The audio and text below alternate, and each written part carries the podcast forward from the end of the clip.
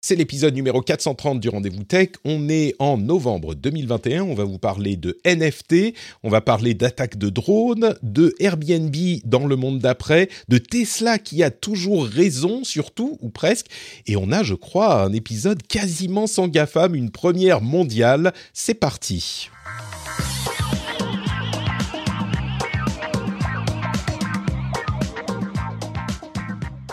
Est-ce que vous êtes prêts à avoir un épisode sans GAFAM? Je ne sais pas si ça sera possible. Bon, il y en aura quand même un petit peu qui réussiront à s'insinuer dans l'émission. Je suis Patrick Béja et c'est le Rendez-vous Tech où on vous parle technologie, Internet et gadgets. On vous fait un résumé toutes les semaines de toute l'actu importante à retenir dans la bonne humeur, j'espère. Et pour m'accompagner dans la meilleure des humeurs, c'est Cédric Ingrand. Évidemment. Comment vas-tu, Cédric, mon ami? Ben, je suis de la meilleure des humeurs. Voilà. Je, je sais pas. Te, Formidable. Est-ce que je t'ai intimé d'être de bonne humeur en, te, en, en faisant cette introduction ou tu l'étais déjà avant?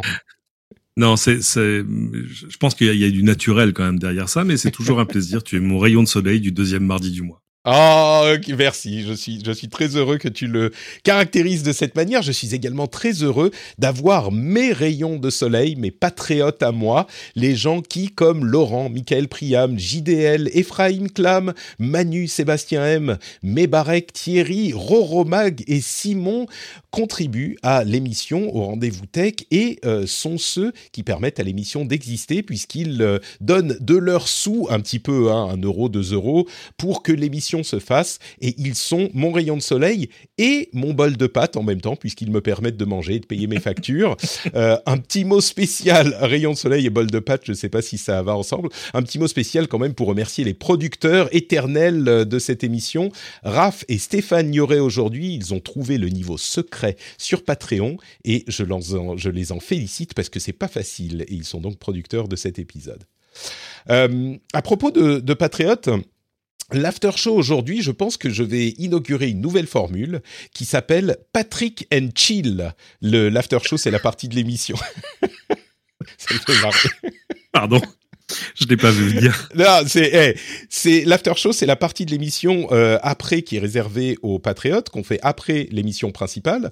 Et généralement, on a un sujet, un thème. Là, on va euh, voir des sujets qui n'ont pas été traités, que j'ai pas sélectionnés pour l'émission principale, avec les gens de la communauté s'ils ils souhaitent euh, participer. On va ouvrir euh, les, les, la participation à tous ceux qui sont au niveau 2, qui ont accès au Discord privé.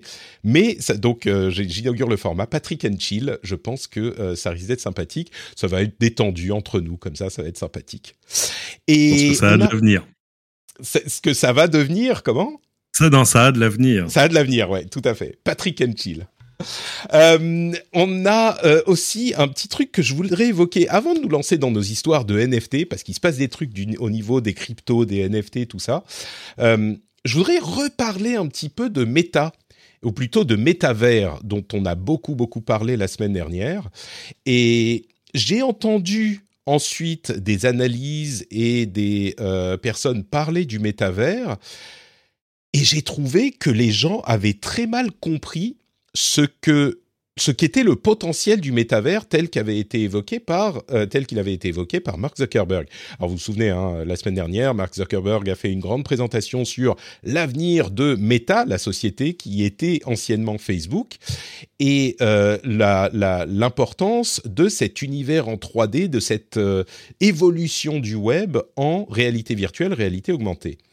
Et beaucoup de gens, en parlant de ça, on dit des choses comme euh, ah mais le métavers existe déjà, on a déjà eu Second Life, il y a des trucs qui se passent euh, du côté de euh, je sais pas moi Roblox, de euh, l'Oculus, c'est déjà là et c'est du marketing machin. Et j'ai été assez effaré du manque de compréhension des gens de ce que veut être au final la forme ultime du métavers de Zuckerberg parce que Peut-être qu'il n'y arrivera pas, mais ce qu'il imagine, c'est pas juste des environnements en 3D que vous pouvez voir quand vous avez vos, casques de réalité virtuelle. C'est un mélange euh, sans distinction entre la réalité et le virtuel, en fait. grâce aux lunettes de réalité augmentée ou même de réalité virtuelle, on pourra voir une personne qui n'est pas là, comme si elle était là, pas genre uniquement un avatar ou dans un jeu vidéo, mais vraiment une personne, une représentation photoréaliste de la personne, comme si elle était là. Et ce mélange entre le réel et le virtuel est l'ambition ultime du métavers, et ça offre des possibilités qui sont inimaginable dans l'état des technologies actuelles. Et d'ailleurs, c'est irréalisable dans l'état des technologies actuelles. C'est pour ça qu'on parle d'un horizon à 5-10 ans. Mais il y a beaucoup de gens qui sont arrêtés à l'horizon 1 ou 2 ans et qui n'ont pas même euh, réussi à imaginer ce que ça pourrait être si ça réussit. Encore une fois, il y a de fortes chances que ça se plante, hein, mais et que ça soit pas possible. Il y a plein de problèmes possibles, mais la, manière dont les gens en parlent, j'ai l'impression qu'ils se laissent complètement euh, influencer par leur billet anti-Facebook, que je comprends tout à fait, et que j'ai sans doute en partie moi aussi. Enfin, je ne sais pas si c'est un biais, mais en tout cas, clairement, Facebook euh, n'est pas dans les grâces du public ces dernières années. Et donc, qu'il, comment on dit en français, dismiss, il euh, balaye d'un revers de la main la vision de Zuckerberg. Mhm. Et pour moi, c'est une erreur. C'est une erreur parce que qu'il ait raison ou pas, la vision est intéressante et surtout, elle n'est pas ce que certains euh, disent qu'elle qu'elle est en disant bah on l'a déjà, ça existe déjà, ça n'a aucun intérêt, ça n'a aucune importance. Donc je voulais le mentionner. Je sais pas si toi tu es euh, aussi ah là ah là. un programme dans ce Non mais je sais même pas par où prendre le problème. Euh, où est passé le Zuckerberg qui, c'était quoi, il y a un an, 18 mois, nous disait, et là je trouvais ça totalement rationnel. Souviens-toi, on, ouais, on va on va rassembler nos apps en une seule et pour devenir euh, le truc avec lequel vous allez tout faire. Enfin, en gros, un truc à la WeChat. Tu vois ce que je veux dire, qui soit à la fois ton réseau social. Tu sais, Cédric, on est vraiment euh, fait pour s'entendre. C'est bah exactement ce que je disais dans l'épisode précédent. Avec, avec, le temps, ça se confirme. Et, et oui, clairement. Et, et j'ai entendu personne euh, reparler de cette histoire. Personne ne l'a dit. Oui. Et c'était il y a un an et demi. Il disait c'est le futur. Facebook. voilà. Et bon, bref. Donc oui. C'était le futur unifié de Facebook, de l'appli. Et là, tout à coup, tu dis bon, oui, ça, ça, euh, bien sûr, ça, ouais, ça fait du paiement, du chat, du réseau social, du machin, euh, un peu de gaming, tout ça, ouais, tout ça est totalement cohérent. Et là, tout à coup, il renverse la table. Enfin, il renverse la table. Je, je, n'arrive pas à y croire. Je mm. pense que tout ça est juste un plan de communication pour se dire encore une fois, parce que la seule motivation de Zuckerberg, c'est de pas rater le coup d'après. Or, euh, on le voit, euh, tu vois, Facebook recrute plus trop dans les jeunes générations, donc euh, c'est un peu embêtant pour le coup d'après. Alors, il y a Insta, il y a tout ça, etc. La même raison pour laquelle il avait à, l'époque racheté WhatsApp pour si cher, c'était de se dire, hm, voilà un truc qui va nous dépasser par la droite ou par la gauche, c'est un peu embêtant. Metaverse, c'est pareil. Ce qu'il a montré, je suis désolé, ce qu'il a montré, j'ai rien vu de nouveau euh, je vais pas dire que c'est indigent, mais mais avec le temps, je doute, je finis par douter de la capacité intrinsèque de Facebook à innover. Ça, c'est le premier problème. D'accord. C'est pas leur truc. Ils sont très bons pour euh, prendre les trains en route, euh, pour euh, racheter des gens qui marchent. très bien. Ça, ils, ils, savent très bien faire. et le, second, le, le, la, la, face nord de, de cette montagne, c'est quand même que si demain on organisait une élection en disant aux gens, alors, de tous les gens de la planète, à qui faites-vous le plus confiance pour avoir les clés du monde numérique de demain? Ma seule question, c'est de savoir, est-ce que Zuckerberg arrive dernier ou, ou juste avant-dernier devant Sauron, quoi? Tu vois ce que je veux dire? Euh, et, et c'est là que je me gratte la tête en disant non, ça, ça ne peut pas fonctionner. Personne a envie. Même alors déjà la part de la population. Comme sa, sa, crypto-monnaie euh, Libra qui est devenue Diem. Non, euh, ça, non, je ça, ouais, ça c'est l'une des, des meilleures idées qu'ils aient eues parce que on y reviendra parce qu'on manque de, de monnaies qui soient des monnaies d'échange et euh, voilà assise sur des fondations un peu solides, etc., etc. Donc ça, moi, j'avais, honnêtement, j'avais pas de problème avec Libra. Oui, mais personne n'en a voulu parce que c'était Facebook. Oui, mais surtout euh, parce que tout à coup les régulateurs s'en sont mêlés. C'est-à-dire que c'était Facebook, donc tout à coup les régulateurs s'en sont mêlés. Alors qu'ils, on y reviendra, mais ils se mêlent bien moins de, de plein d'autres projets crypto. Euh, enfin bon, bref à la limite de l'escroquerie, enfin ou même qui passe la limite de l'escroquerie. Bref, mais mais le problème c'est ça, c'est que déjà il faut il faut arriver à trouver la part de la population qui a envie d'aller dans le métaverse. Alors je sais que l'utilisateur est souvent le plus mal placé pour savoir de quoi il doit avoir envie ou besoin. Soit. Ouais, mais mais, mais euh, Et, et, derrière, euh, si on lui dit bon, alors c'est c'est tout ça, c'est c'est c'est chez Zuckerberg que ça se passe. Non, mais la réponse est non. Ok, très bien. Euh, je comprends, je comprends. Tu n'es pas d'accord avec moi. Je disais qu'on était fait pour s'entendre. Clairement, il y a quelque chose euh, qui ne se passe pas bien là. Euh, non, mais il faut arriver à dépasser le, fait qu'il y a au moins un bon tiers de la population qui vomit quand tu lui mets un casque sur les yeux au-delà de 20 minutes. non, bien sûr. On, mais...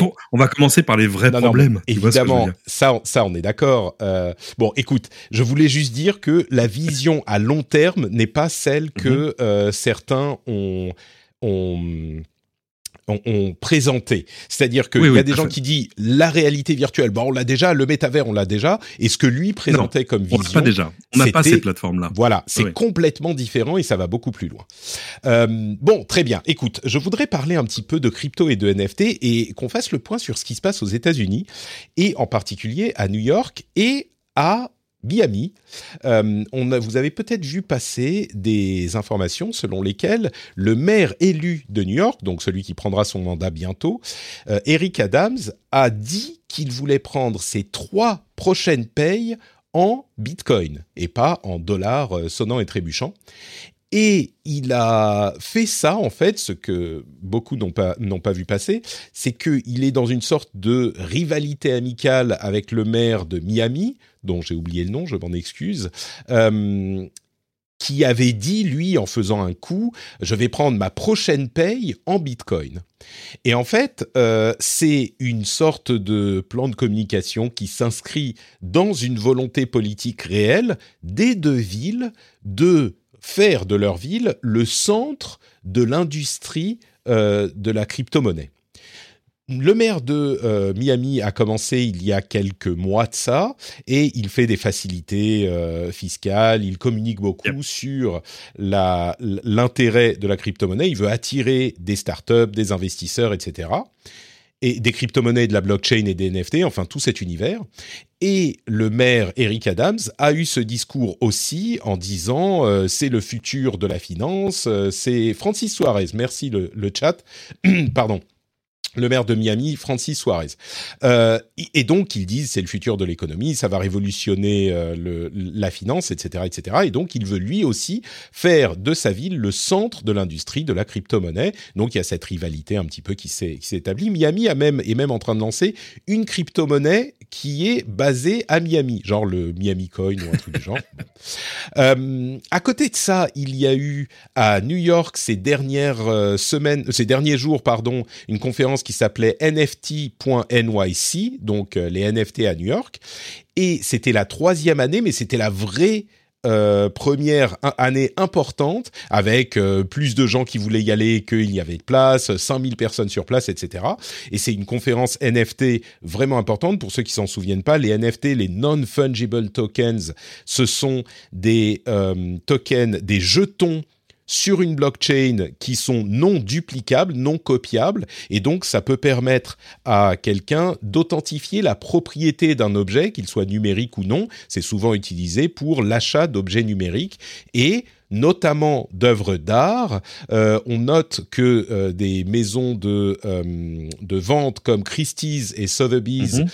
ont aujourd'hui 5,5% de leur vente des montants qui euh, sont des NFT.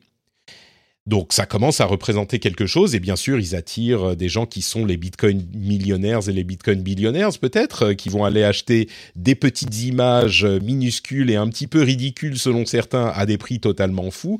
On voit les CryptoPunks, les Evolved Apes, ce genre de choses. je crois que l'ambiance générale c'est ça reste euh, c'est quelque chose d'un petit peu ridicule qui n'a pas d'avenir pour une bonne partie de la population.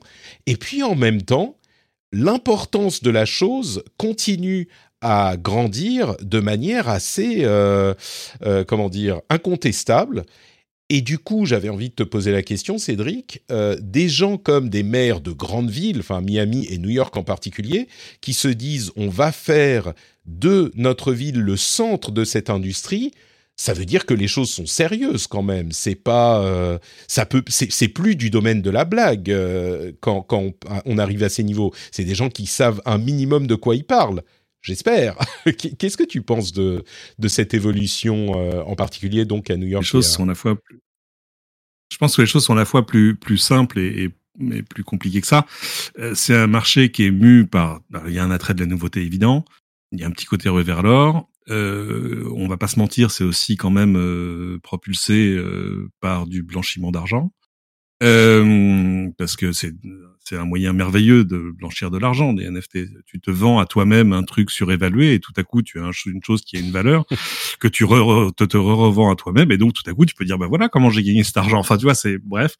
Euh, à, à, ce propos j'ai euh, j'ai lu un thread hyper intéressant euh, sur la manière dont on peut faire un comment dire une arnaque au NFT euh, c'est quelqu'un qui s'appelle euh, Faune, Foon sur euh, Twitter, qui expliquait, bah, tu peux créer un NFT, donc euh, oui. un objet numérique que tu vas vendre. Mm -hmm. Tu dis à quelqu'un, vas-y, je te prête 500, 5000 dollars, achète-le et euh, tu gardes 100 dollars de plus. Ok, pas de problème. Et puis, tu, tu crées une série de NFT, en fait, comme les, la série des CryptoPunks ou des Vold ouais. Apes ou ce que c'est. Et puis, tu dis à quelqu'un d'autre, pareil, euh, tu vends, euh, tu, tu récupères, tu le vends, tu le, re, tu le récupères, tu revends, tu re-récupères, tu revends, tu re-récupères en dépensant le même argent plusieurs fois, puisque tu récupères l'argent. Et au final, tu montes la valuation, la, la valeur boursière, la entre valeur guillemets, de, de, ce, de, de ton NFT et euh, tu commences à pouvoir aller attaquer des gens qui sont véritablement des acheteurs. Et toi, en ayant dépensé une somme toute petite, tu peux gonfler oui. la, la valeur du truc. Et c'est une arnaque en fait qui existe à n'importe, enfin qui existe depuis longtemps. C'est la golden brick, je crois. C'est oui. le fait de vendre un truc qui n'a pas de valeur à quelqu'un. On le voit dans des séries, dans des trucs comme ça. Sauf que là, c'est tellement facilité par le NFT, enfin par le fait que ça soit électronique, que ça devient une opportunité majeure. Et en plus, il y a plein de Bitcoin millionnaires et billionnaires qui ont de l'argent à jeter et qui croient en ces, ces, technologies et qui sont prêts à acheter ce genre de choses. Oui. Alors pour autant, il faut pas jeter le bébé avec l'eau du bain, c'est-à-dire que c'est quand même c'est quand même une techno qui a, qui a de moultes intérêts. C'est pour ça d'ailleurs que par exemple les maisons d'enchères s'y intéressent. Euh, D'abord parce qu'elle permet aux créateurs de garder la main euh, dans une certaine mesure au moins, euh, sur la revente de ces de ces œuvres. C'est-à-dire que un peintre te vend une peinture, bah si toi tu la revends demain, euh, si la cote du peintre soudain explose et euh, si tout à coup le prix de la peinture fait x100, bah le peintre il aura pas gagné un rond de plus gagnera plus sur ses nouvelles œuvres, mais mais euh, le peintre ou ses descendants, parce qu'il faut jamais oublier qu'évidemment ce qui se vend très cher aujourd'hui, euh, c'est des peintres morts. Et euh, et là dans le NFT, qui est quand même il y a, y, a, y a un smart contract à l'intérieur, etc., etc. Tu peux dire que voilà à chaque revente, par exemple, il y a X qui reviendront au créateur original. Mmh. Euh, donc c'est c'est intéressant et ça permet aussi, c'est aussi pour ça que ça intéresse les maisons d'enchères, euh, d'authentifier dans une certaine mesure des œuvres numériques, de, enfin bref. Donc c'est c'est un outil utile. Maintenant, ce qui se passe autour aujourd'hui euh, est euh, par euh, moult aspects euh, absolument euh, pas toujours légal, enfin un peu limite, enfin bref. Bon, donc je pense que tout ça va se calmer. C'est un peu comme, souviens-toi, les, les, les ICOs, les Initial Coin Offerings en ouais. 2017-2018, où tout le monde se jetait sur des trucs qui avaient absolument ridiculement aucune valeur. Euh, avant même que les régulateurs disent attendez c'est quoi c'est qu'est-ce que vous attendez vous faites quoi là mais alors qu'est-ce que tu euh, penses d'Eric Adams qui dit euh, je veux que le New York soit le centre de de, de, bah, de l'industrie dire, crypto? Dire j'ai envie que ma ville, qui est le centre du monde financier, euh, soit le centre du monde de la nouvelle finance c'est pas, euh, tu vois, c'est c'est d'une logique euh, éminente, c'est pas bouleversant. Après, qu'il se fasse payer en Bitcoin, ça n'a pas beaucoup d'intérêt parce que pour moi, le Bitcoin n'est pas, enfin c'est pas pour moi, est pas une monnaie d'échange. Tu vois, on, on, achète, on achète toujours pas nos pizzas en Bitcoin. Euh, c'est c'est vraiment une, un, un, store of value comme on dit. Donc c'est pas, euh, c'est plus du lingot d'or que de que oui, c'est du liquide sonnant et trébuchant. Euh, mais mais voilà, il le fait là aussi pour l'image quoi. Mais ouais. euh, non, c'est logique que ce soit euh, qu'il se passe des choses à New York autour des autour des crypto-monnaies. Enfin, c'est euh, faut serait même que... curieux. Je pense que c'est aussi une réponse à Miami et tout ça.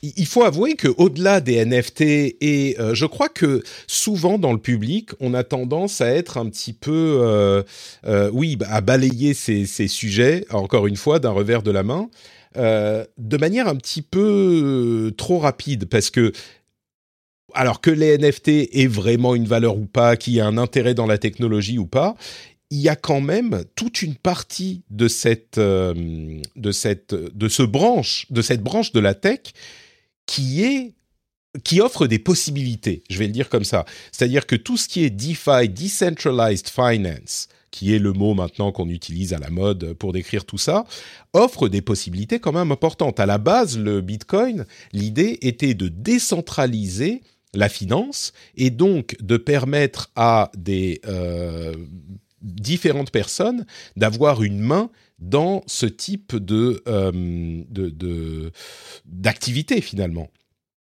Et ça, ça n'a pas disparu. Et au contraire, ça s'est énormément euh, développé. Alors, le Bitcoin est peut-être utilisé maintenant pour un truc pour lequel il n'était pas prévu. Il y a peut-être des histoires de euh, euh, NFT qui sont vendus à des valeurs incroyables ou des meme coins qui sont sur lesquels vont spéculer des gens mal intentionnés. Mais si on s'arrête à ça, en fait, j'ai l'impression qu'on rate le qu'on rate le, on passe à côté du sujet parce que mhm. les crypto-monnaies, la blockchain et euh, même les NFT, n'en déplaise à certains, c'est des possibilités qu'on n'avait pas avant. Est-ce qu'elles vont être utilisées euh, de manière intéressante ou pas, c'est peut-être encore un petit peu tôt pour le dire, mais cette effervescence, cette ébullition, euh, elle a une raison, elle a une cause réelle, une cause sérieuse, je crois. Est-ce que je me trompe non, ça répond. Non, non, ça répond à des besoins bien réels. Ça répond à, de nécessaires évolutions. C'est voilà, mais mais on est dans la dans la phase un peu, euh, tu vois, qui fait des bulles, quoi. Euh, c'est très voilà, c'est on, on, secoue là, là, ça y est, on a mis juste des mentos dans la bouteille de Coca, donc forcément il y en a partout. Euh, après, on va se calmer un peu et, et, et des, des mentos dans la bouteille de Coca, j'aime beaucoup, oui. Euh, et les choses reprendront, enfin pas reprendront ou prendront leur place au fur et à mesure, parce que on est aussi vraiment qu'au tout début du début de, tu vois, la, la courbe de l'adoption. Mm. Euh, où à un moment il va y avoir un à-coup, on va dire ouais c'est pas si génial que ça, et puis finalement tout le monde peu ou prou euh, fera de la crypto-monnaie à un moment ou à un autre, en le sachant ou pas d'ailleurs. Euh, mais mais voilà, on est on est dans cette espèce de phase de, de de vers l'or euh, qui fait des qui fait des petites bulles partout. C'est intéressant, mais tout ne va pas rester.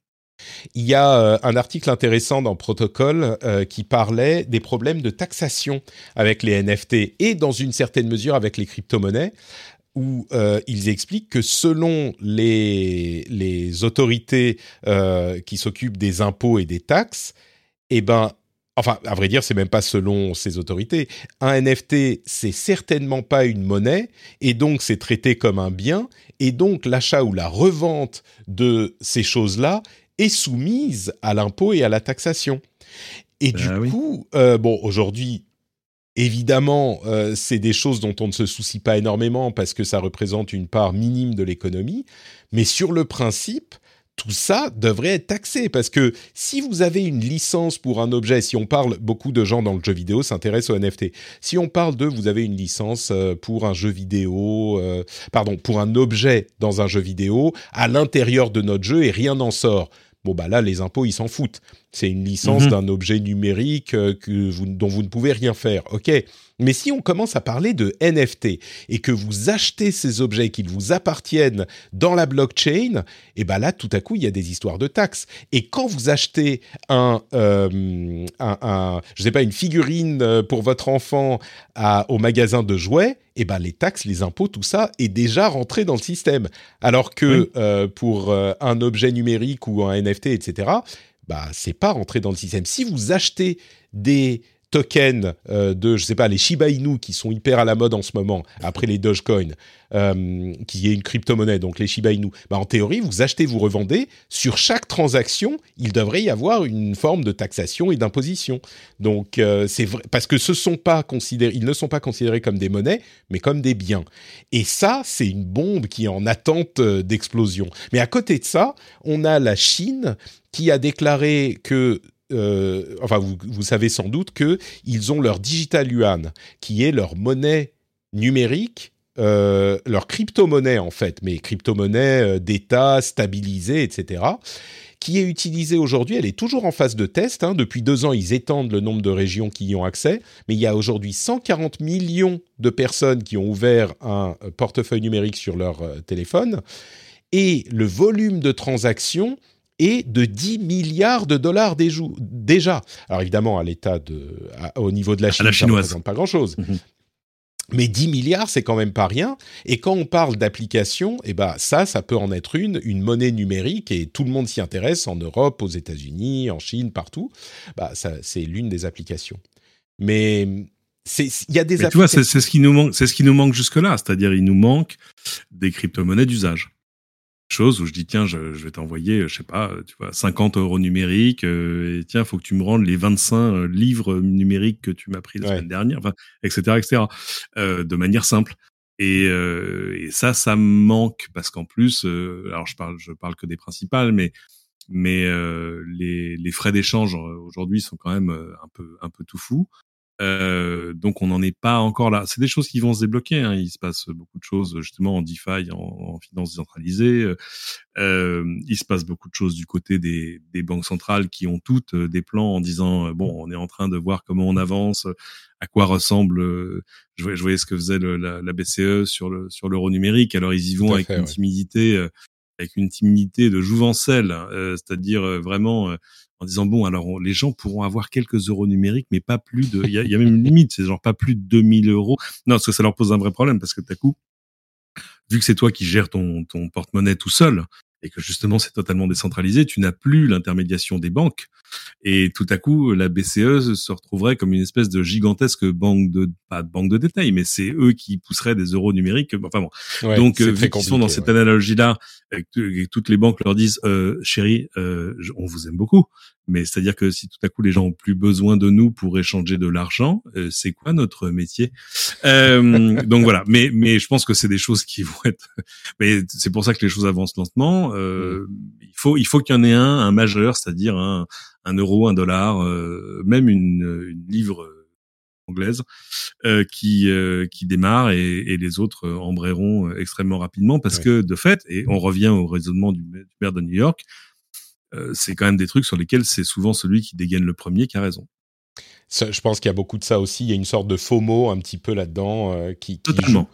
Euh, et juste pour répondre, et puis on va conclure là-dessus, euh, dans la chatroom, on dit bah, si, en soi, tu es taxé si tu transfères l'argent sur ton compte. Donc bon, effectivement, si tu transfères l'argent sur ton compte en banque, bah là, tu es taxé. Mais ce que disait l'article de protocole, qui était intéressant, c'est que chaque transaction est censée être taxée et pas uniquement euh, la dernière pour l'impôt sur les revenus, sur la plus-value que tu as fait sur ton investissement ou un truc comme ça.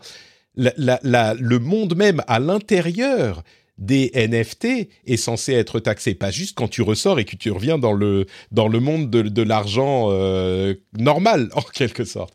C'est compliqué parce que ça pose la question de savoir à quel moment on estime qu'un gain est un gain. Tu vois ce que je veux dire? Ça c'est la fameuse histoire de de chérie, j'ai vendu le chien. Pourquoi t'as vendu le chien? Ben je l'ai vendu 50 euh, millions. T'as vendu le chien 50 millions? Oui, regarde, j'ai acheté deux chats à 25 millions. Eh. euh, et euh, c'est une vieille blague de la bulle internet, euh, la, vraie, la vintage. Et, et du coup, c'est compliqué de savoir à, partir de quel moment on estime que tu as vraiment gagné de l'argent, parce que on, le fait sur une valorisation qui est pas réalisée c'est le grand débat euh, en ce moment autour de, de l'espèce d'impôt sur la fortune que les Américains veulent mettre en place. C'est même pas sur la fortune, hein, c'est sur la fortune de 70 personnes. Euh, et où euh, Elon Musk, comme d'autres, dit euh, ouais, enfin là, vous êtes en train de m'imposer en gros sur le cours de l'action Tesla, mais euh, moi j'ai bien dit que je serais le dernier à vendre mes actions, donc c'est un peu compliqué. Vous allez me forcer à vendre des actions pour payer les impôts. Oui, et puis en plus, si c'est par année, il faut que tu vendes chaque année une partie de tes actions pour réaliser tes. Mais bon, enfin bref, c'est un autre sujet. Oui, c'est ça. Et, et, et, qui sait de quoi l'avenir est fait Tu vois ce que mm. je veux dire Surtout qu'aux États-Unis, euh, évidemment, tu es imposé sur les, les, les plus-values de, de, ton portefeuille boursier, mais tu peux aussi déduire tes pertes, ce qui n'est pas le cas partout.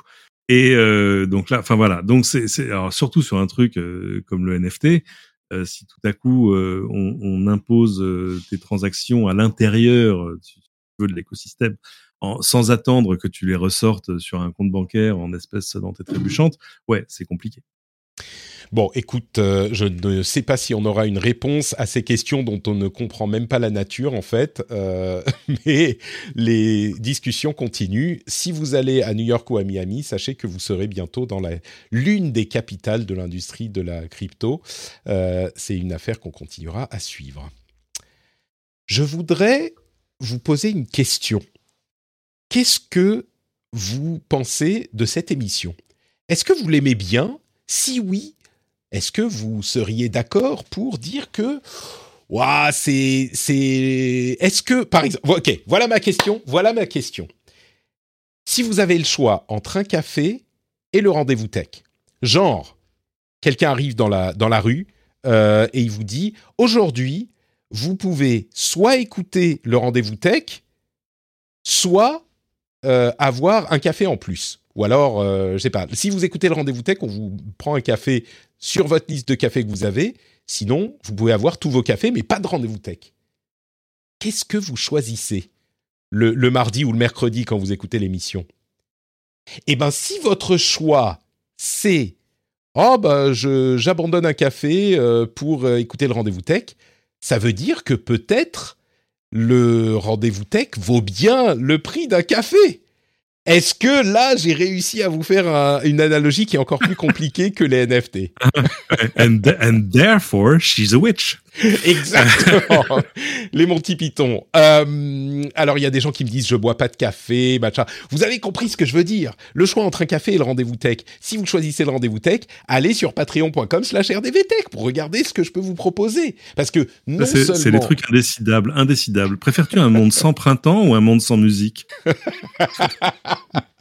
Écoute, si dans cette analogie que le rendez-vous tech soit le printemps ou la musique, je crois que euh, je suis flatté, quoi qu'il arrive. Euh, donc, vous allez sur patreon.com rdvtech et vous regardez si euh, pour 1 euro, 2 euros, vous pouvez soutenir l'émission et avoir des trucs euh, qui vous conviennent dans les bonus, comme par exemple bah, les timecodes pour aller au sujet qui vous intéresse, ou alors, par exemple, vous pouvez avoir les... Enfin, ou alors, vous avez aussi les épisodes bonus, vous avez les épisodes sans pub, évidemment, etc., etc. Et en plus la fierté dans votre âme de soutenir le rendez-vous tech. Ça, c'est important, messieurs, dames. Ça, c'est important, messieurs, dames. Euh, donc, patreon.com slash rdvtech, c'était l'une des pires promos que j'ai fait de ma vie. J'espère que ça euh, rendra donnera quand même des résultats. mais ça va, de toute façon, on n'est pas en direct, donc tout va bien. Twitch.tv ah, slash notre Pardon. Tout le monde a Excusez-moi. Euh, Normally, being a little extra might be a bit much, but not when it comes to healthcare. That's why United Healthcare's Health Protector Guard fixed indemnity insurance plans, underwritten by Golden Rule Insurance Company, supplement your primary plan so you manage out of pocket costs. Learn more at uh1.com. Hey everyone, I've been on the go recently Phoenix, Kansas City, Chicago. If you're like me and have a home but aren't always at home, you have an Airbnb. Hosting your home or a spare room is a very practical side hustle. If you live in a big game town, you can Airbnb your place for fans to stay in. Your home might be worth more than you think. Find out how much at airbnb.com/slash host. Est-ce que, Cédric, tu sais euh, que les drones servent à attaquer des infrastructures maintenant? Au moins, au moins potentiellement, oui. C'est, c'est. Alors, euh, non, non, ça la nouveauté.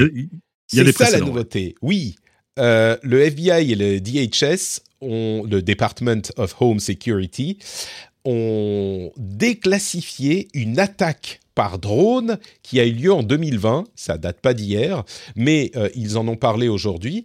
Et en fait, il s'agit de euh, une attaque où un drone a été envoyé en 2020 en Pennsylvanie, je crois. Je relis l'article de Wired.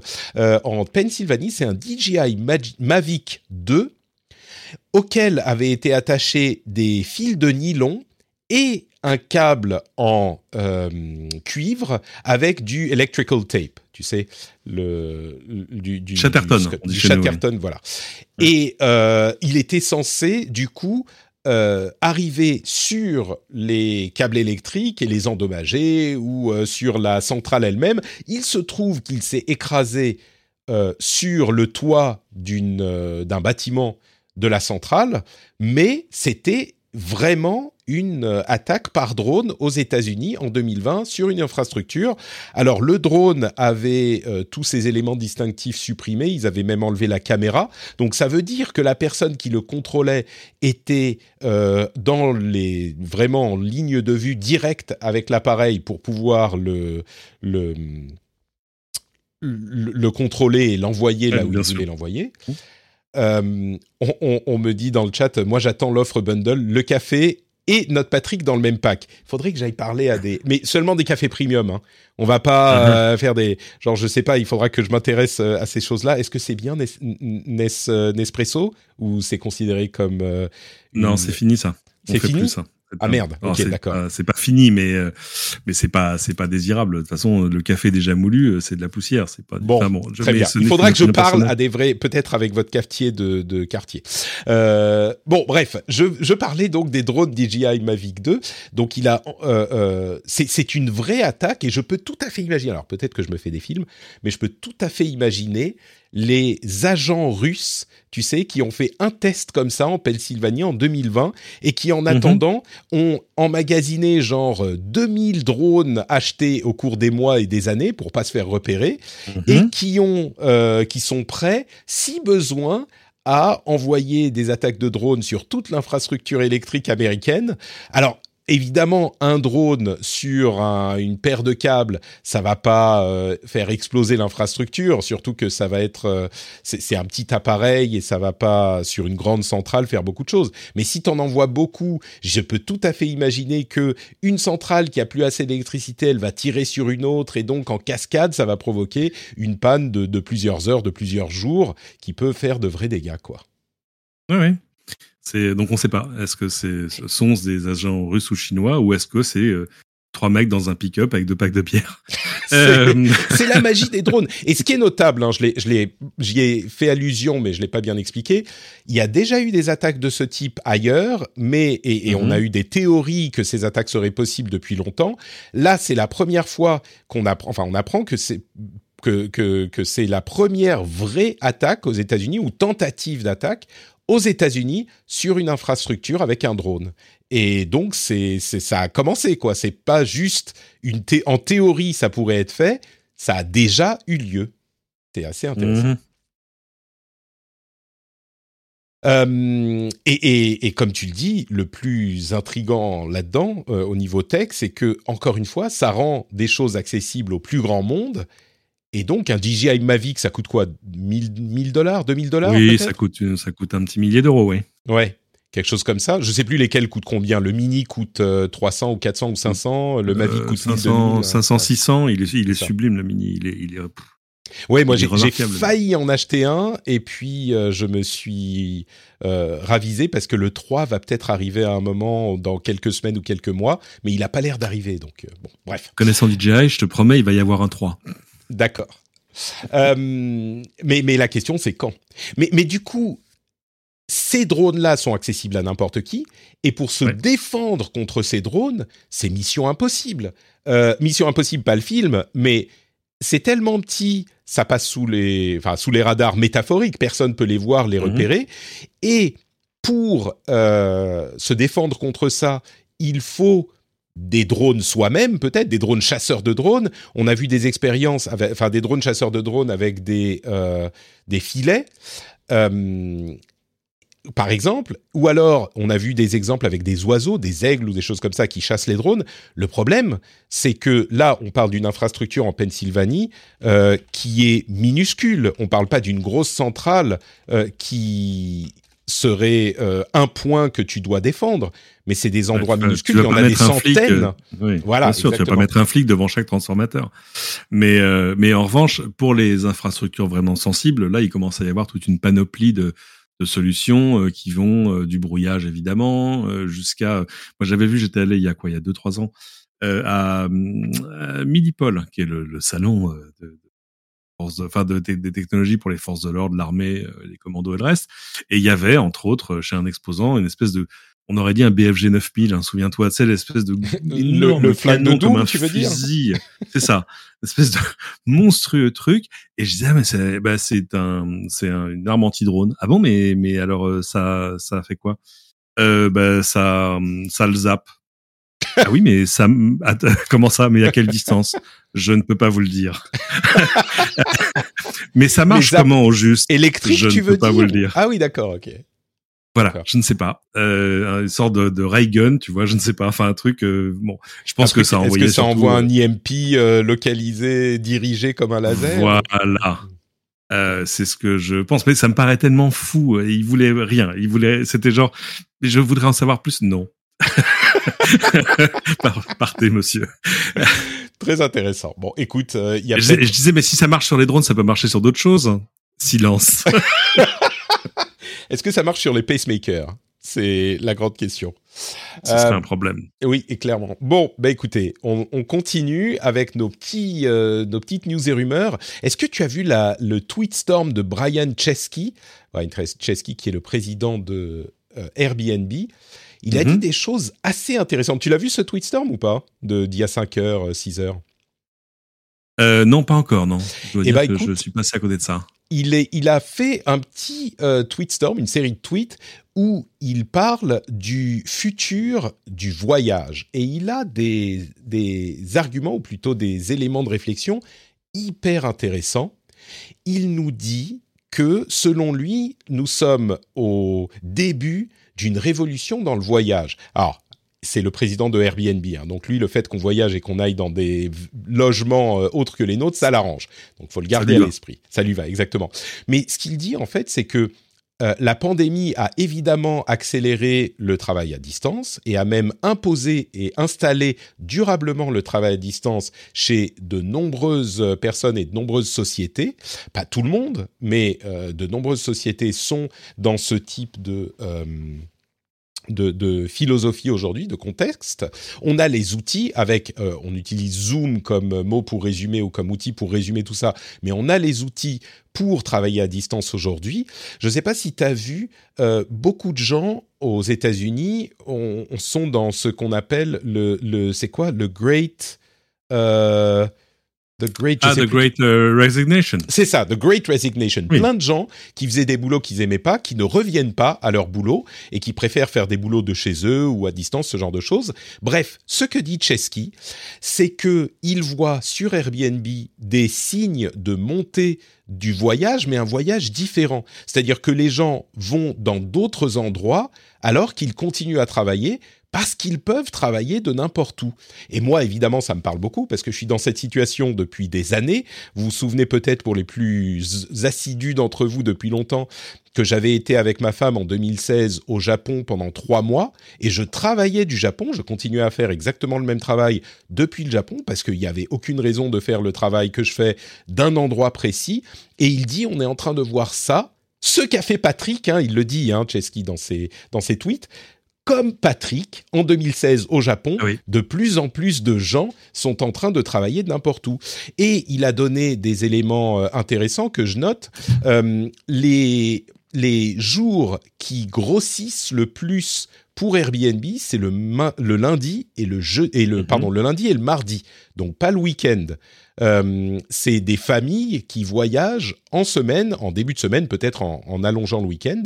Euh, et il mentionne aussi que entre juillet et septembre de cette année, une nuit sur cinq faisait partie d'un euh, d'une réservation d'un mois ou plus. Donc les gens euh, vont de plus en plus en fait pour des durées longues en travaillant euh, ailleurs que chez eux. J'ai trouvé ça intéressant. Rien nécessairement parce que si tu parles du marché américain, les gens ils n'ont pas un mois de vacances contiguës, hein, faut pas se mentir.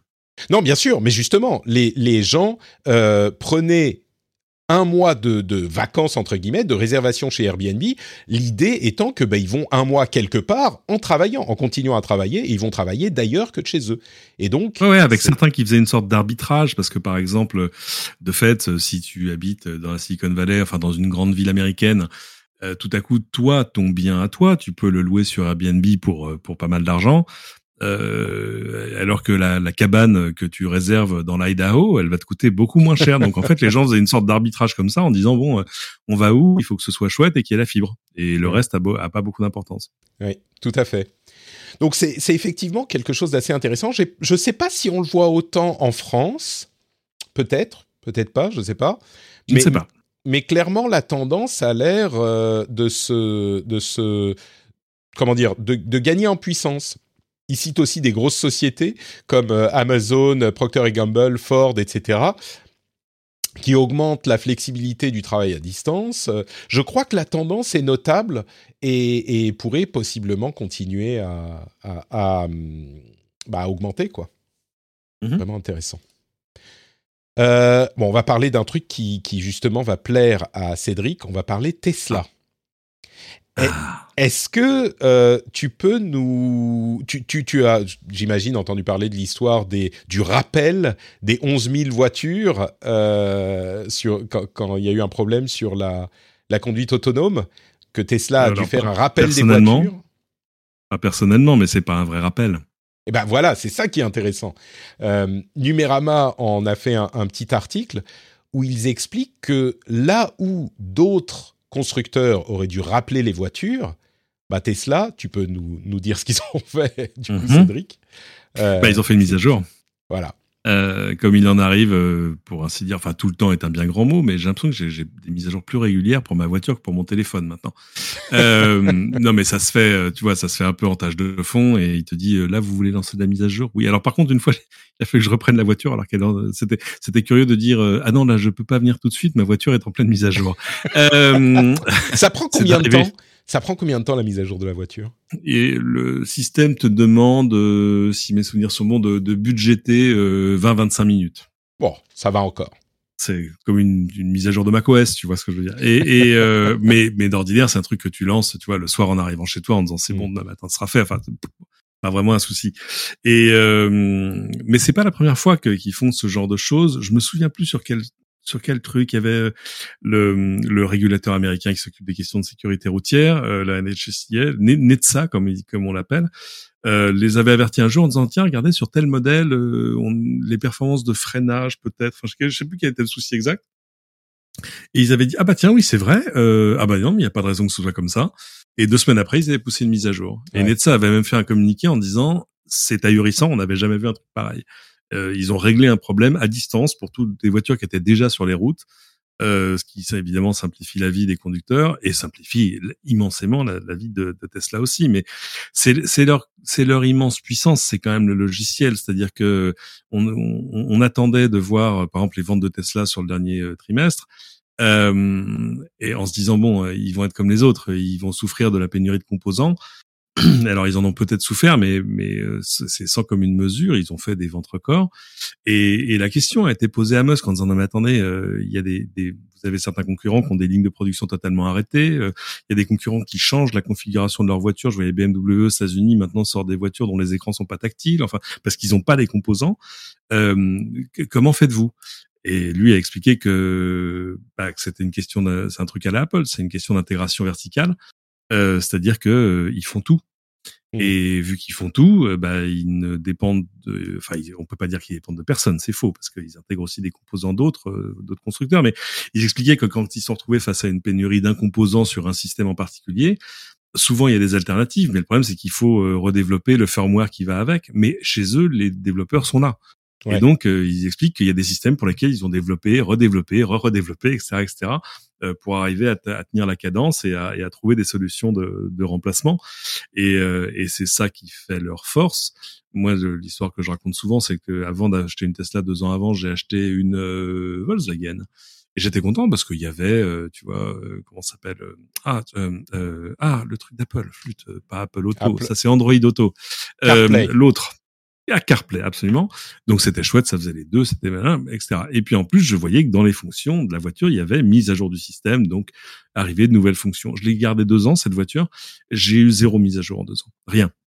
pas la queue du rien, pas la carte, rien, pas la cartographie, rien du tout. Et euh, donc euh, c'est là qu'on voit qu'il y a quand même un. C'est une des choses qui explique euh, la, valorisation absolument monstrueuse de Tesla. C'est c'est pas tant les résultats d'aujourd'hui, c'est c'est une forme d'avance que même les concurrents reconnaissent. Là, le, le patron de Volkswagen est apparemment euh, in hot water, comme on dit, parce qu'il arrête pas de dire autour de lui, non mais regardez, euh, regardez l'avance que Tesla a sur nous, et, et, c'est ça qu'il faut qu'on arrive à rattraper. Et apparemment, ça se passe pas très bien parce que il, il, a fait ça, il a invité Musk, enfin ils se connaissent bien. Euh, même le patron de Ford la semaine dernière a fait la même chose en disant, euh, voilà, notre regardez, quand on se demande ce qu'il faut faire, il faut regarder ce que fait ce que fait Tesla.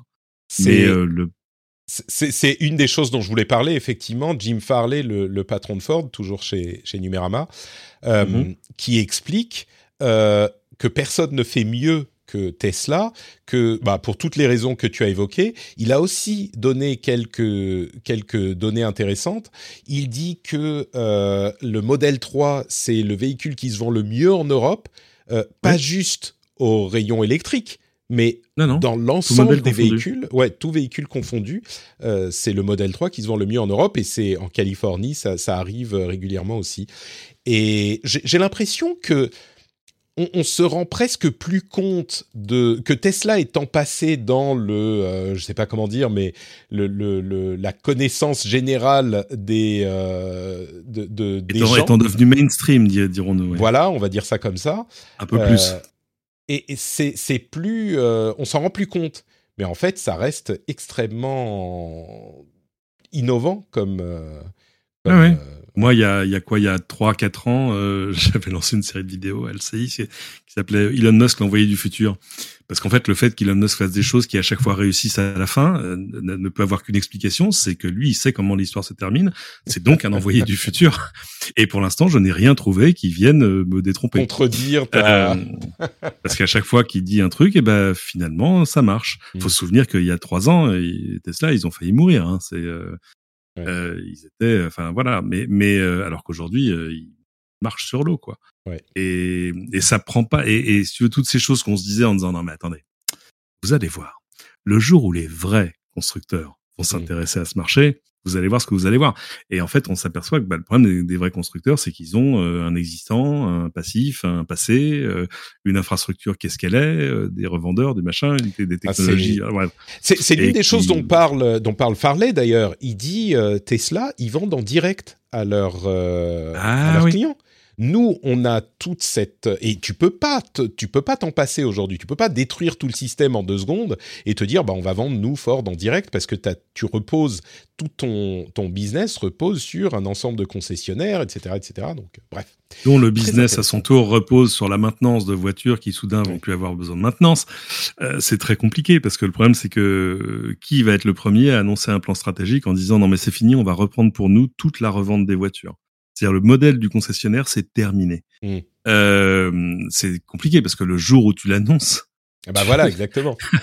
T'as plus d'amis, quoi. C'est comme on, le dit dans le chat, euh, c'est la même situation que la téléphonie quand Apple est arrivé. Bah, c'est pareil, c'est une situation où un marché plat plat plat plan plan euh, voit arriver un, une boule dans un jeu de quilles quoi. Ça bouscule tout tu as fait les choses différemment. Et ceux qui sont déjà en place qui sont les gros acteurs ont beaucoup de mal. C'est des, cargos des, des, cargos des navires euh, énormes euh, des paquebots c'est ce que je voulais dire. Et ils mettent euh, très longtemps à tourner alors que les petits arrivants les petites startups même si je pense que Tesla n'est plus une startup euh, dans les dans les faits euh, bah ils sont beaucoup plus agiles. Bref très intéressant en effet euh, un autre sujet que je voulais évoquer, là on revient en France, c'est ces deux lois qui ont été votées par le Sénat.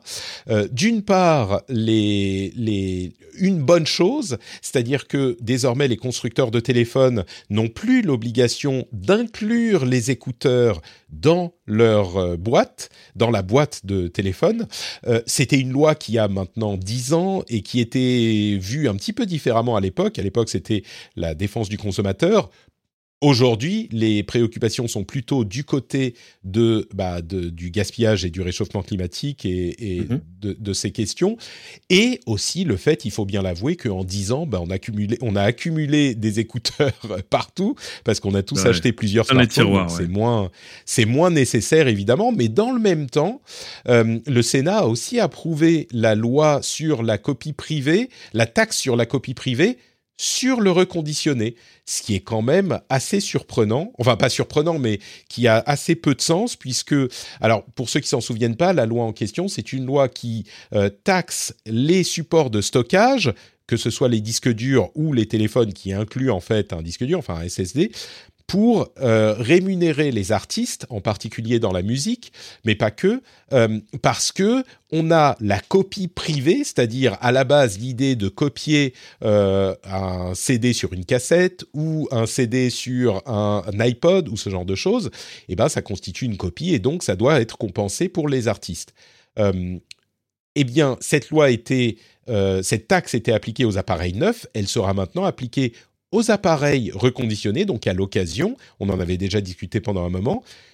Mais, euh, bah, d'une part, les, ça va faire que les appareils seront taxés deux fois, ce qui est assez, oui. euh, assez Ce qui, ridicule. est, ce qui est dingue, hein, parce que la loi était assez claire là-dessus. Hein, C'était euh, l'appareil est taxé à sa première mise en, à, à- à sa première mise en circulation. Mm. Donc euh, non, mais c'est à rebours de tout. C'est à rebours de de l'économie circulaire. C'est à rebours euh, du, du meilleur usage de machin. Enfin, c'est hum, voilà. Et puis en plus, c'est mal foutu parce que ça va. Il y a plein d'acteurs à qui ça va pas vraiment s'appliquer, donc ça va créer des des distorsions de concurrence entre ceux qui font tout en France et les autres. Enfin, c'est Oh, c'est, c'est- voilà, c'est fait partie des choses qui, qui navrent. Bon, ça n'aura probablement qu'un temps. euh, c'est peut-être pas si Oui, grave que ça. C'est ça. Mais euh, et puis en plus, c'est quand même euh, mis en mis en œuvre euh, par des gens qui sont à la limite de la filouterie, quoi. Euh, cette taxe, par exemple, si tu es une entreprise, elle est censée être remboursée.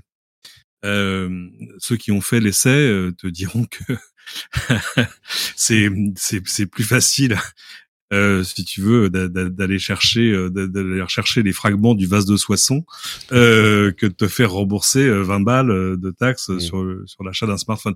Bref, euh, c'est pas. Y, il y a un C'est autre pas truc brillant, brillant. Il y a un autre truc que je veux ajouter à ce sujet.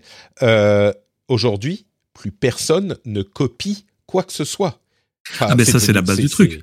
Enfin, non, tout le monde on, on peut pas dire tout- tout on peut temps, pas dire quoi. plus personne jamais. Hein, je, ça, Bon, je- d'accord, j'exagère peut-être un peu, Voilà. euh, mais, Mais c'est plus le phénomène que c'était il y a 10 ou 15 ans, bien évidemment. enfin, où, je veux euh, dire, des qui euh, aujourd'hui, qui, ben, qui aujourd'hui n'écoute pas sa musique en streaming? Je suis sûr qu'il y en a, mais on est d'accord que ou alors ils ont déjà leur collection de trucs ripés à partir de leur CD machin, ou alors c'est des maniaques. Mais Oui, mais, Mais, même euh, oui, eux, je pense qu'ils se sont fait leur. euh, enfin, en grande partie, tu te refais tes playlists euh, sur Spotify ou Apple Music ou Google Music ou ce que c'est.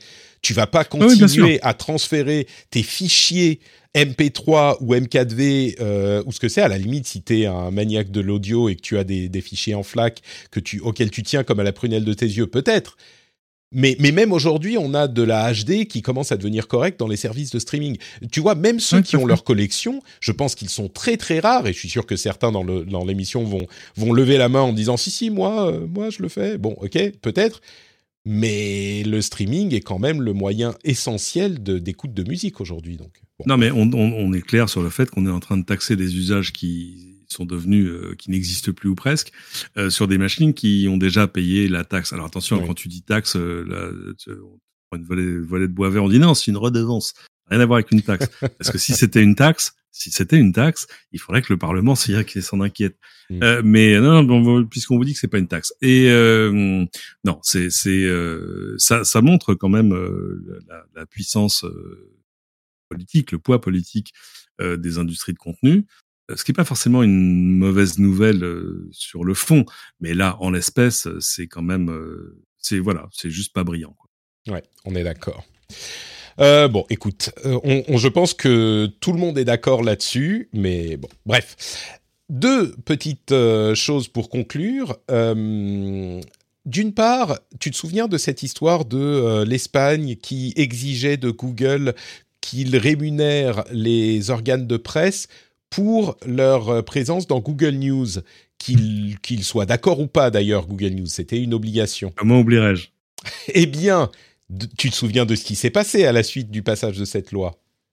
Euh, alors où ça? Parce En Espagne, en euh, Espagne. Ah, en Espagne, parce qu'il y a eu l'Espagne et la Belgique. Oui, euh, Google avait dit bon bah écoutez, on va voir, moi, on va fermer Google News si apparemment ça vous ennuie. Exactement, ils ont donc fermé Google News. C'était il y a quoi, deux ans, quelque chose comme ça? Euh, et Aujourd'hui, qu'est-ce qui se passe? Eh ben, l'Espagne a modifié la loi en laissant à chaque euh, organe de presse le soin de négocier individuellement avec Google la manière dont les choses se passent. Euh, et donc, Google News va sans doute revenir en Espagne, enfin va revenir en Espagne en début d'année prochaine, euh, suite au changement de cette loi. Donc, dans le rapport de force, encore une fois, et souvent on est critique hein, des GAFAM, euh, mais là en l'occurrence c'était une loi qui était alors pas aussi inepte que celle qu'on vient d'évoquer, mais qui était clairement euh, mal euh, mal pensée, on va dire. et là, bah, dans le rapport de force, c'est Google qui a fini par prévaloir. C'est ce qui s'applique chez nous. Hein. C'est c'est compliqué parce la, la nouvelle version de la loi en, en Espagne, c'est-à-dire là où on peut choisir, Google négocie avec chaque euh, organe de presse, et eh ben c'est ce qui se passe euh, chez nous depuis presque le début en fait. Hein, c'est bien ça. Ah non non non non non chez nous non non tu plaisantes euh, droit voisin tout ça oh là là là ils sont forcés de négocier enfin ah, mais, c'est ça ils mais ils négocient ils négocient au cas par cas ils sont pas euh, obligés de payer euh, je veux dire il y a, y, a, y a un aspect négociation qui est en qui est qui, qui fait partie de la loi. Ils négocient avec les organes de presse. Tu, je dis pas de bêtises, hein. Il y a une négociation et ils ont trouvé euh, des accords avec plusieurs syndicats de de de de, de presse. Est-ce que je me trompe là-dessus? Euh, je sais plus comment où on en est chez nous parce qu'il y a quand même il y a eu euh, un peu, tellement d'allers-retours. C'est un, un, très long match de tennis. Ça. Euh, parce qu'évidemment, euh, quand le projet de loi est arrivé, Google a dit non, mais attendez, nous de toute façon, il n'y a pas de problème, on, rétribuer la presse, etc. Euh, mais après, évidemment, ils l'ont fait en disant, bah, ça tombe bien, on va lancer un service premium euh, d'accès euh, à la presse et on va proposer des, des là pour le coup des contrats sonnants et trébuchants aux entreprises de presse, etc. Et là, le législateur a dit, non, c'est pas ça qu'on avait dit.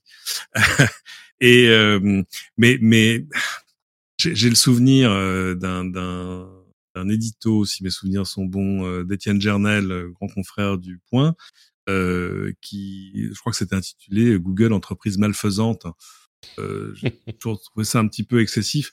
Et, et, et surtout, le, le, en fait, l'édito le, lui-même euh, contenait euh, des choses qui n'étaient pas compatibles entre elles, euh, qui étaient en gros de dire euh, le l'audience que nous rapporte Google est essentielle à notre économie, mais Google doit nous payer. Mmh. Euh, ah bah c'est le cœur de, de c'est le cœur du comment dire euh, de, de, de, de la contradiction de toute cette histoire. C'est exactement le problème. Bah, oui, parce que euh, moi je rappelle, ça, je, ça fait presque 20 ans. Hein, je crois Google News c'est sorti en quoi 2001, 2002, 2003.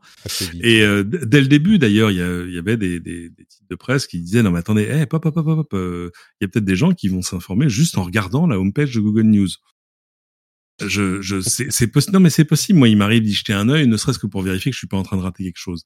Mais euh, et à l'époque déjà, Google avait dit ouais, ok, on comprend. Euh, il faut que vous ayez un peu de contrôle sur ce qui se passe chez nous. Et c'est ce qui a été fait, c'est-à-dire que euh, maintenant, quelqu'un, un, un, titre de presse qui te dit oh là là, mais nous on apparaît sur Google, mais on n'a pas envie. Bah, c'est qu'ils font pas le job parce qu'en fait, eux peuvent avec une grande granularité déterminer ce qui peut apparaître, pas apparaître, uniquement un lien, un résumé, pas de résumé, une photo, pas de photo. Euh, ils peuvent même demander à ce que des liens vers des articles payants apparaissent dans l'index. Enfin, c'est-à-dire qu'ils ont quand même vraiment la main dessus. Mmh. Euh, dire après, euh, c'est affreux, Google nous vole, c'est un peu compliqué, surtout pour des pour des médias gratuits. qui reposent sur l'audience. Alors le fait que la pub sur Google et, et, vampiriser euh, toute une partie du marché, c'est pas c'est pas faux, mais euh, mais voilà, on va pas leur c'est difficile de leur en vouloir euh, d'avoir inventé des trucs qui marchent euh, et d'avoir investi dedans euh, immensément. Enfin, c'est c'est toujours le même problème. Donc donc voilà, là aussi il y a il y a pas câbler personne, mais il y a, y a parfois une certaine dose de, de soit d'aveuglement, soit de mauvaise foi dans, dans certains ah. arguments. La, preuve là, euh, avec ce qui se passe en, Espagne, je pense que euh, ils ont voulu faire un forcing qui n'avait pas de sens et bah, ils, ont, été obligés de faire marche arrière. Euh, dernier petit sujet que je voulais évoquer et qui sera aussi dans la newsletter, si vous voulez le, aller regarder ça, c'est une artiste qui s'appelle Marie Spender qui a testé le nouveau Mac M1 pour enregistrer un morceau. Et enregistrer un morceau à la guitare, donc un morceau de musique, uniquement avec le Mac elle a fait un clip en même temps avec la webcam. Alors, euh, c'est juste elle qui est devant la webcam et qui chante. C'est pas inoubliable. Par contre, le son, la musique euh, qui est enregistrée avec le micro du, du nouveau Mac est impressionnante. Alors, je vais voir si je vais pouvoir vous passer ça. J'espère que ça va pas me bloquer sur, euh, sur YouTube. je vais passer juste quelques secondes. Normalement, si je fais comme ça, vous allez pouvoir entendre. Je fais comme ça et Comment on fait pour que toi tu entendes? Je crois que c'est juste ça, ça suffira. Euh, et pour que sur l'enregistrement ça s'entende aussi, on va faire comme ça. Écoutez ça, ça c'est le micro du Mac euh, M1.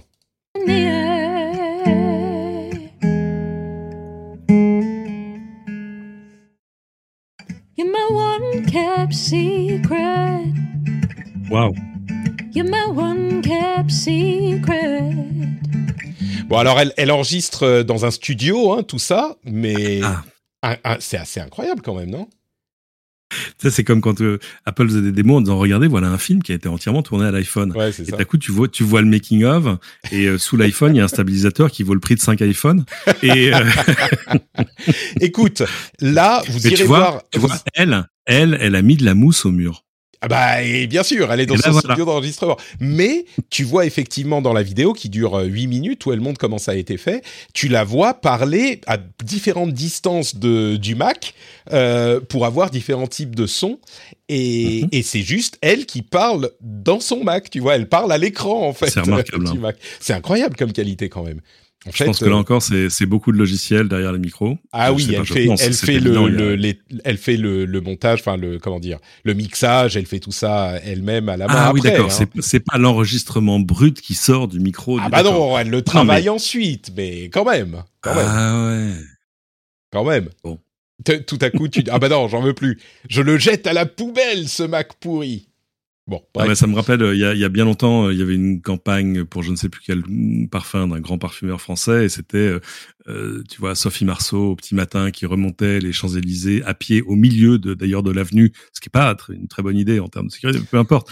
Et, et en fait, ils avaient embauché un grand photographe de mode de l'époque, Patrick Le Marchelier, et, et, lui, il était arrivé à 4 heures du matin avec un Polaroid, et il avait fait cinq polas, et le reste c'était de la retouche. Euh, voilà. Donc c'est pas le, c'est pas l'important, c'est pas le, parfois c'est pas, c'est pas l'appareil, c'est celui qui le tient. Euh, c'est celui qui le tient ou celui qui euh, retravaille le truc après, parfois. Oui, c'est la post-prod qui compte, c'est ça.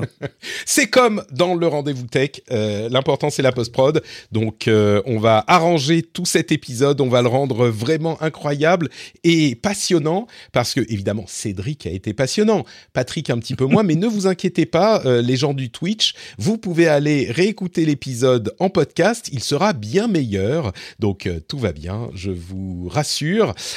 merci à Cédric d'avoir été avec moi. Fanny qui s'occupe du montage qui dit ah bon euh, faut que je fasse des trucs. Ah bon? Oui, comme d'habitude, tu me, tu sais, tu fais en sorte que j'ai, euh, que je, sois intéressant. Voilà, c'est ça. Cédric, où est-ce qu'on peut C'est juste, de l'autre côté de mon bureau là. Il y avait, il y a, parce que je suis à la plaine Saint-Denis, donc t'as tous les studios de télé autour.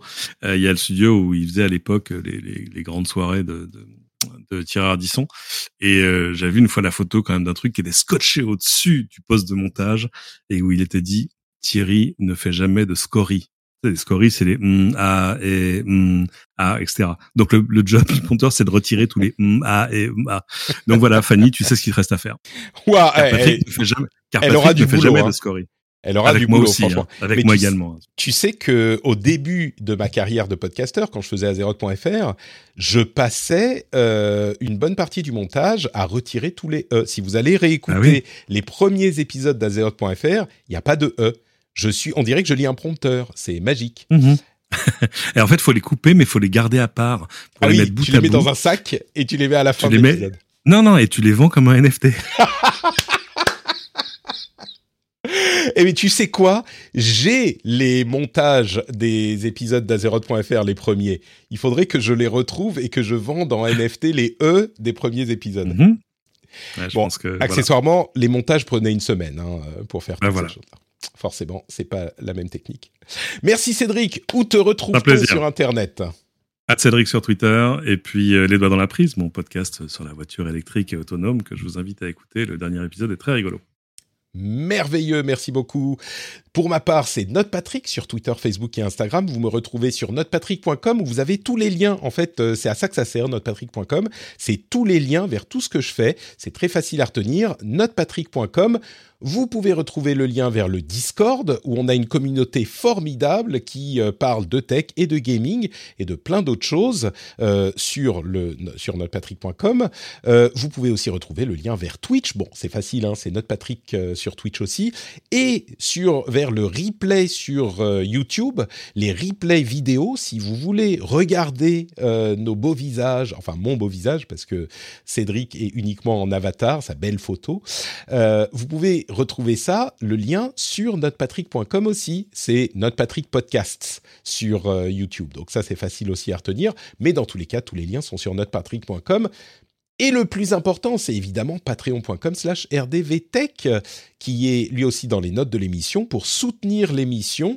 Vous savez que euh, si vous l'appréciez, si vous avez répondu à cette question, vous préférez avoir un café ou écouter le rendez-vous tech? Si vous avez votre café, pas de rendez-vous tech si vous écoutez le rendez-vous tech, il y a un café qui saute. Si votre réponse c'est bah, je préfère le rendez-vous tech, peut-être que euh, vous êtes prêt à soutenir l'émission pour un euro ou 2 euros ou 3 euros, ce que c'est, sur patreon.com slash rdvtech. Posez-vous la question, c'est le nouveau Kling Patrick. Euh, euh Kling Patrick, c'est les clés qui arrivent dans le bol et on se dit, ah merde, faut que je pense à Patrick. et bien là, c'est, il faut que je me pose la question, euh, Patrick ou un café? C'est euh, le nouveau hashtag à utiliser partout sur vos réseaux sociaux. Patrick ou un café.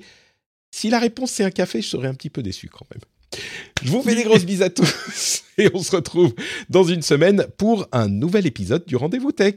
Ciao ciao